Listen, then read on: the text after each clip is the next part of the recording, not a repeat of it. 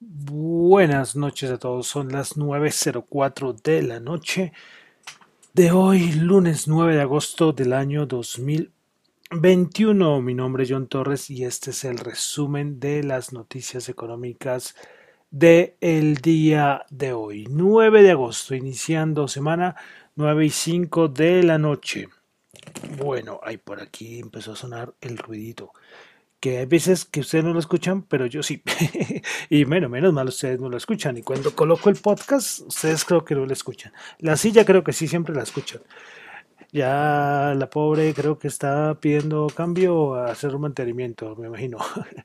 bueno, entonces, bueno, comencé, comenzamos escuchando a mi álbum favorito, Ivory Light, con la canción Windows. Este es de, a ver, ya les digo cómo se llama el álbum. El álbum se llama Twin, así se llama el álbum, Twin, estamos escuchando Windows. Bueno, entonces quiero saludar a los que me escuchan en vivo en Radio Dato Economía. En este momento, los que escuchan el podcast en Spotify y en a YouTube, en todas las plataformas, como siempre. Bueno, entonces vamos a comenzar. Comenzamos. Bueno, comenzamos con datos como siempre de Asia. Eh, vamos con China, índice del precio del productor, dato interanual. 9% ya está el, el dato de índice de precios del productor, se esperaba 8,8%. Inflación. En China el dato anual interanual 1%, se esperaba 0,8%, ambos datos por encima de lo esperado. Bueno, precisamente respecto a China, JP Morgan bajó sus predicciones de crecimiento económico en China y anticipa que las tasas no es que vayan a subir mucho. Antes, eh, JP Morgan dice que las tasas de interés en China permanecerán bajitas. Pues lo de China es que, bueno, lo de JP Morgan, pues es que lo que está viendo, lo que hemos repetido a cada rato, sus datos, pues súper alentadores y que el crecimiento chino iba a ser sostenido, todo eso que alguna vez comentamos, pues parece que nos está dando. Y JP Morgan ya le baja sus predicciones al crecimiento económico en China. Bueno, de Europa solo voy a mencionar una cosita y es que el presidente del Bundesbank, James Weyman, dijo en una entrevista, eh, no a dónde fue la entrevista, creo que es Welt, bueno, no tengo acá a dónde fue la entrevista, pues que él piensa que el programa de compra de activos de emergencia, que en Europa recuerden que se conoce como los PEP, PEPP, debe finalizar mm, más bien, o sea, cuando termine la crisis del COVID-19, debería terminar este programa de compra de activos. Eh, Weyman dice que es que la, la, primera P significa pandemia y no permanente. Y es traducción, la ventaja es que ambas palabras, ambas pues, del inglés, entonces son pandemic y permanente. Entonces ahí encaja bien traducido al español. Entonces eh, dijo que por cuestiones de credibilidad el Banco Central Europeo pues tendría que tomar esta decisión. Pero claro, cuando termine la crisis del COVID-19 y esto de la crisis del COVID-19 pues sinceramente no se le ve que vaya a terminar en muchos años, me imagino, porque lo de las variantes, lo de las vacunas, bueno, un montón de cosas que, vuelven como difícil la la situación, ¿no? Pero bueno, esto entonces son los comentarios de Wayman diciendo que como que se haga un tapering ya en, Europa. Bueno, pasamos a Estados Unidos, declaraciones de, de miembros de la Reserva Federal. Bostic dice que el, el tapering debería ocurrir entre octubre y diciembre, pero que está atento a cualquier otro otro cambio o algún otro movimiento. Y es que Bostic dice que la variante Delta, si se complica la situación, lo del tapering sería retrasado. Entonces, ahí es un dato importante que dio Bostic. Eh, Rosgreen dijo también pues que la Reserva Federal debería anunciar en septiembre que empezará lo del tapering. Esto lo dice Bostic. Bueno, entonces dos miembros de la Reserva Federal hablando de todo el tapering. Y hay otro que es, ay, se me olvidó acá, no lo anoté. Y es que, bueno, Bostic también lo nombró, pero me faltó otro, no me acuerdo el nombre. Y ya aquí ponerme a mirar, bueno. Y es que Bostic lo nombró. Y es respecto a que ya no solamente se habla de el tapering, sino también de aumento de tasas, ¿ok?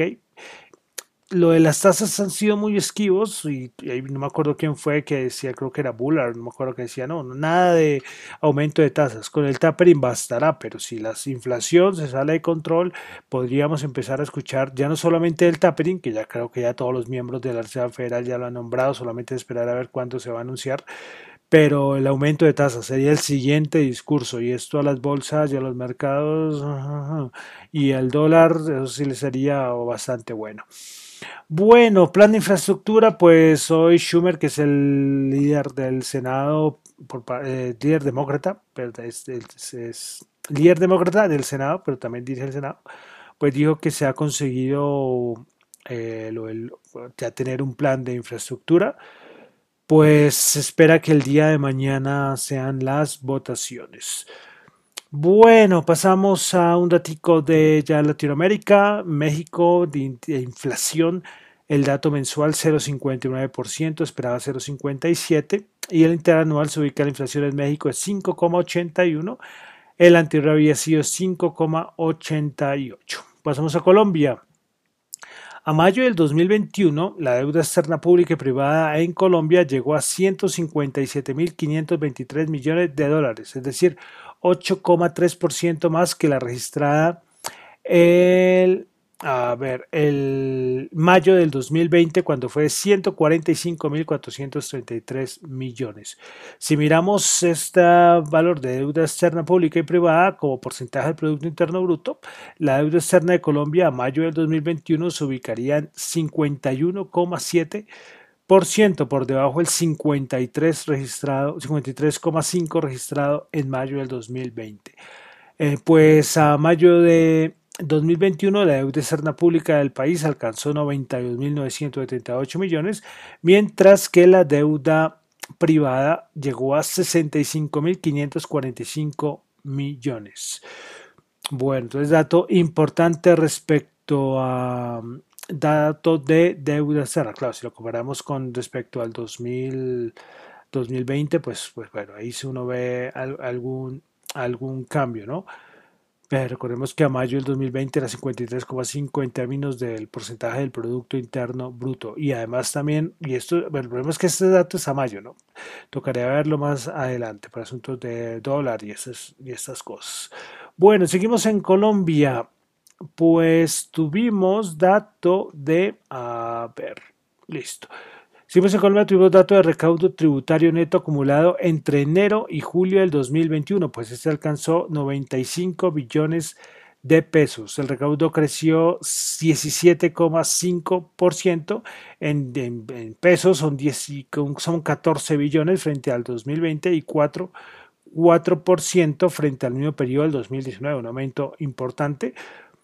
Pues, ¿qué impulsó el recaudo? Pues el crecimiento de comercio internacional, los precios del petróleo y dicen que también la gestión de la DIAN Colombia. Recuerden que ya ahorita, desde mañana, comienza la declaración de renta a naturales para que estén pendientes y esta vez cambiaron el orden del número de las cédulas. Entonces, para que estén pendientes. Bueno, y finalmente en Colombia eh, tuvimos la encuesta de la opinión de consumidor julio del 2021.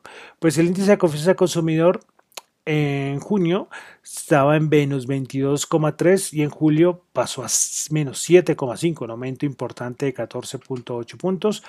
Índice de expectativas del consumidor en junio estaba en menos 4,6 y pasó positivo en julio a 8,6, subía 13 punticos. Índice de condiciones económicas en junio era menos 48,8 y en julio subió a menos 31,7. Entonces, datos que interesante, ¿no? Cómo, está a nivel de expectativas de consumidor ya es positivo el mes de julio. Bueno, y finalmente, ustedes saben que siempre esta encuesta de opinión del consumidor nos muestran la disposición a comprar. Bueno, respecto a vivienda, en junio era de menos 23,9% y pues en julio subía a menos 2,9%. Bienes durables en junio era de menos 57,2%, pasó a julio menos 43,3%. Y en junio, y vehículos, perdón, en junio era menos 56,8 y en julio subió a menos 51,9. Los tres, tanto vivienda, bienes durables y vehículos, también positiva. Entonces, una, una encuesta de opinión del consumidor muy positiva. Bueno, de mercados, de mercados, eh, bueno, no les tengo muchísimas cosas. Bueno, esto es más como una noticia, no tanto de mercado, pero es una noticia que me pareció interesante y es una noticia de la semana pasada que salió que Apple comunicó que va a implementar dentro de sus dispositivos una nueva función que permitirá luchar contra la pornografía infantil. ¿Y cómo lo va a hacer? Esto lo va a hacer implementando una herramienta de escaneo de aplicaciones como iCloud Photos, Message y Siri pues el anuncio fue hecho eh, el sí fue fue hecho el a ver cuándo tengo la fecha sí el anuncio fue el 5 de julio lo anunció Apple bajo el título de Child Safety pues habló seguridad infantil pues según expresa el comunicado, el objetivo de esta herramienta es ayudar a crear un lugar seguro para los niños que utilicen dispositivos de Apple. Entonces acá ha habido muchas Ah, hay muchas discusiones, porque entonces, claro, van a ver absolutamente todas las fotos, entonces con la, con la privacidad, eh, también qué, datos van a compartir con el gobierno, bueno, un montón de cosas que me pareció interesante, como digo, no es tanto económico, económico, eh, no es siempre estado financiero, eso, sino que me pareció interesante, ¿no? Interesante esto de, de, Apple. Veremos a ver cómo funcionará después el algoritmo, cómo va a ser todo esto, pero uh, entran dudas, ¿no? Aunque está bien por lo, bueno, por lo de la seguridad infantil, sí, pues sí, tiene como, como, como razón, ¿no? Bueno, cositas de bolsa, de, perdón, de bolsa no, todavía no hemos entrado los índices bursátiles. De noticias de empresas, pues hoy la compañía Cementos Argos dio a conocer que su junta directiva y su presidente propusieron desafectar una porción de las reservas ocasionales para el fortalecimiento del patrimonio y decretaron dividendo extraordinario de 79,97 por acción ordinaria y preferencial. Entonces, pendientes los accionistas de Cementos Argos aquí en Colombia. Bueno, y ya entramos a los índices bursátiles. Bueno, el mercado a nivel de bolsa, seguimos en el mismo letargo. De verdad que no pasa casi nada, nada, nada, nada. Pendientes por ahí de los bonos que siguen por ahí, por lo que pasó con el dato de empleo la semana pasada. Eh, hoy Goldman Sachs redujo el, su objetivo de rendimiento del, tesoro, del bono de tesoro a 10 años en Estados Unidos al 1,6% para este año. La anterior estimación había sido del 1,9% de verdad, no les es que, ¿qué, les voy a decir? Es que no hay, no hay muchas cosas. Hoy por ahí vi un dato y es que han pasado ya casi no sé cuántas semanas, muchas, en que el SP500 no tiene una caída mm, igual o mayor al 5%. Ustedes ven caídas del 0,1, 0,2, poca cosa, poca cosa. Pero entonces, bueno, entremos de una vez entonces a los índices. El Nasdaq 100 subió 23.01%, 15.133. Principales ganadores del día, Moderna 17.1, eh, Neptes 6.2 y Pinduoduo 6%. Principales perdedoras, Sirius menos 3.8, Mash Group menos 3.2 y Marriott menos 3.1%. Bueno, vamos con el SP500 que el día de hoy bajó 4 puntos, menos 0,09%, 4.432 puntos. Principales ganadoras del día en el SP500, Moderna 17.1, Tyson Foods 8.6, Tyson Foods reportó estados financieros.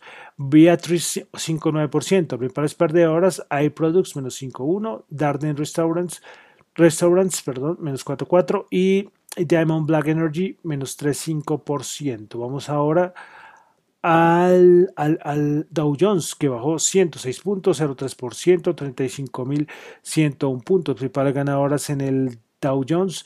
Walgreens Boots 07, Procter Gamble 05, Goldman Sachs 05, principales perdedoras IBM menos 1.9, Chevron menos 1.6, United Health eh, Group menos 1%. Bolsa de Valores de Colombia, el MSCI Colcap subió 2.02%, 1229.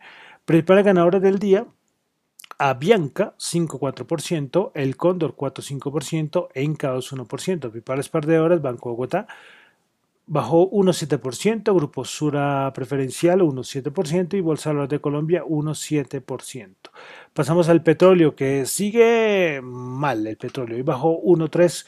el WTI 66.5 el barril y Brent 69.2 bajó 1.1 y es que yo no, hasta ahora no lo he nombrado pero es que lo del COVID por ejemplo en China está en una situación complicada ¿eh? Complicada complicada y en muchas partes la variante Delta afectando mucho pues esto lógicamente pues esto afecta y el petróleo cuando ve estas situaciones, pues y ahí está reaccionando. Yo es donde lo veo más relacionado respecto al, petróleo, respondiendo a no muy buenos datos de crecimiento, de crecimiento, perdón, a nivel macro, no hay buenos datos a nivel mundial, y después viene lo del COVID, que sigue por ahí con su variante Delta. Bueno, pasamos al oro, que tuvo un movimiento importante, lo coloqué en Twitter el, día de ayer domingo, eh, saben que como a las 6 de la tarde hora colombiana, ahora que están en verano en, arriba en el hemisferio norte, pues abren a las 6 de la tarde y pues eh, me sonaron todas las alarmas. Yo, wow, ¿qué pasó? claro, hubo un flash crash, que se dice eso, una caída, salieron a vender metales porque precisamente oro y la plata, la plata también dio una caída fuertísima y es que es un, es un, es un momento eh, que es curioso porque es que eh, Europa no está operando, Estados Unidos tampoco está operando y solamente es por ahí Asia creo que ya estaría operando, no, todavía no, y además en Asia creo que no me acuerdo, creo que Japón estaba cerrado el mercado. Entonces es poco, poco, o sea, hay poca liquidez, poco volumen para decirlo mejor. Y bueno, estos flash crash durísimos, alcanzó a bajar a 1690, creo que fue el oro. Eh, cerró hoy en 1727, pero sí la caída fue importante, ¿no? Flash crash, como se le dice a estas caídas tan fuertes. Y eso sí, todo el mundo me respondió en Twitter y todo el mundo sí sabemos que el oro es los mercados más manipulados, ¿no? Eso sí es totalmente claro. Bueno, pasamos ahora entonces al Bitcoin, 46.016, subió 2.246 dólares. Vamos a ver en ese momento el Bitcoin, pues ya es ese momento pierde los 46.000, está en 45.911. Bueno, de criptomonedas, ¿qué les cuento? Pues Coinbase anunció que, que el Headbread deja la compañía. Este era un miembro de Coinbase. Ah, no les ha hecho curioso, el otro día también les dije que el de Binance también renunció. Ahora viene el de Coinbase. Mm, de estos exchanges centralizados está saliendo gente. No sé si será relacionado con todo lo que está pasando con, con el plan de infraestructura. Ya acabamos de nombrar que Schumer ya dijo que ya estaba listo el plan de infraestructura. Pues es que hay una enmienda respecto a las criptomonedas, que ya creo que ya ustedes han escuchado, porque en todo lado le están diciendo.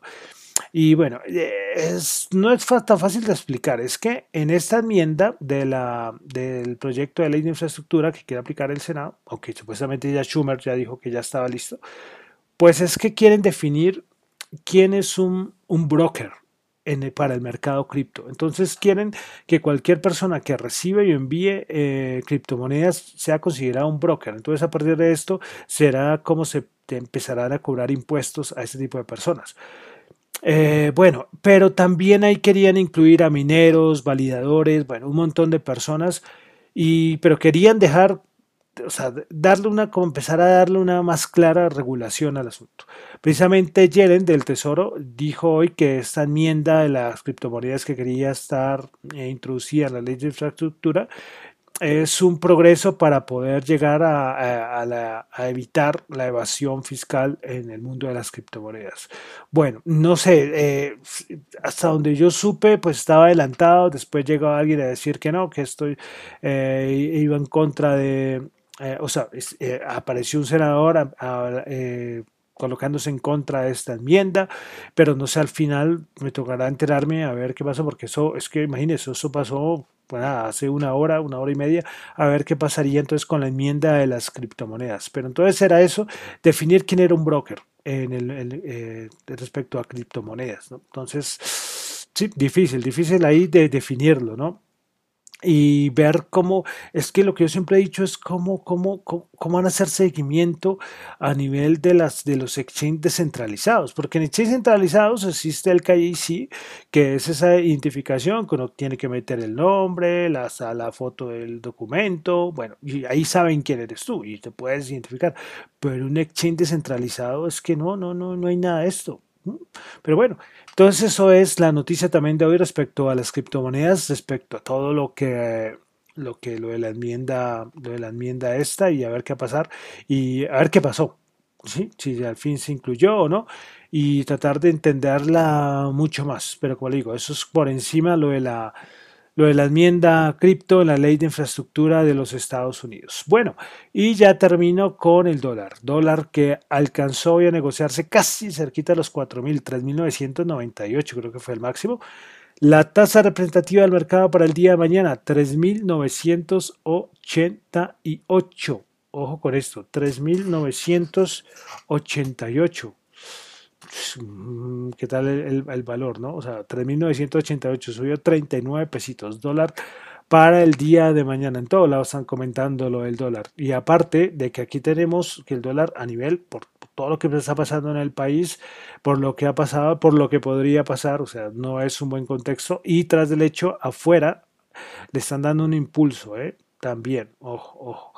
Bueno, entonces ya con esto termino por el, con el resumen de noticias económicas. Recuerden que esto es un resumen. Hay gente que me dice, enfatiza más. Y yo no, pero es que es un resumen. Antes, antes me sale muy largo. Me gustaría que fuera más cortico. Pero este es el resumen de las noticias económicas del día. Recuerden que lo mío son solamente opiniones personales. No es para nada ninguna recomendación de inversión. Mi nombre es John Toro. Me encuentran en Twitter en la cuenta arroba Chu y en la cuenta de arroba Dato Economía. Muchas gracias.